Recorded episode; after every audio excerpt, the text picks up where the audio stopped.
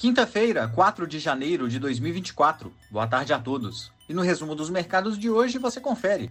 O Ibovespa encerrou em queda de 1,21%, fechando aos 131.226 pontos. O índice de preços ao produtor apurado pelo IBGE registrou deflação de 0,43% em novembro, acumulando queda superior a 6% na base anualizada. Já o índice de gerentes de compras composto de dezembro recuou e atingiu a linha dos 50 pontos, que indica o nível neutro de atividade, puxado pela desaceleração do setor de serviços. Como outros destaques, as ações da Vivara caíram 2,75% mesmo após anúncio de recorde de vendas totais no ano de 2023, crescimento de quase 22% na base anualizada. Já as ações da Zamp, dona das redes Burger King e Popeyes, recuaram mais de 19% após a aprovação em Assembleia Geral Extraordinária da saída dos papéis da companhia do Novo Mercado, principal segmento de governança corporativa da B3, além da renúncia de membros do Conselho de Administração. O dólar à vista, às 17 horas, estava cotado a R$ 4,91, em queda de 0,15%. Indo para o exterior, as bolsas asiáticas fecharam em queda.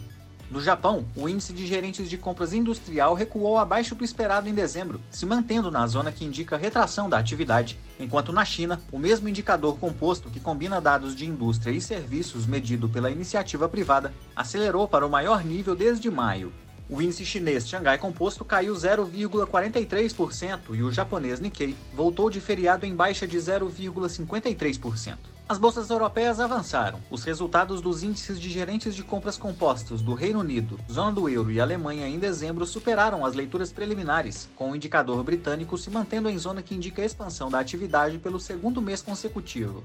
Na Alemanha, a prévia da inflação ao consumidor em dezembro apresentou leve aceleração, acumulando alta de 3,7% na base anualizada.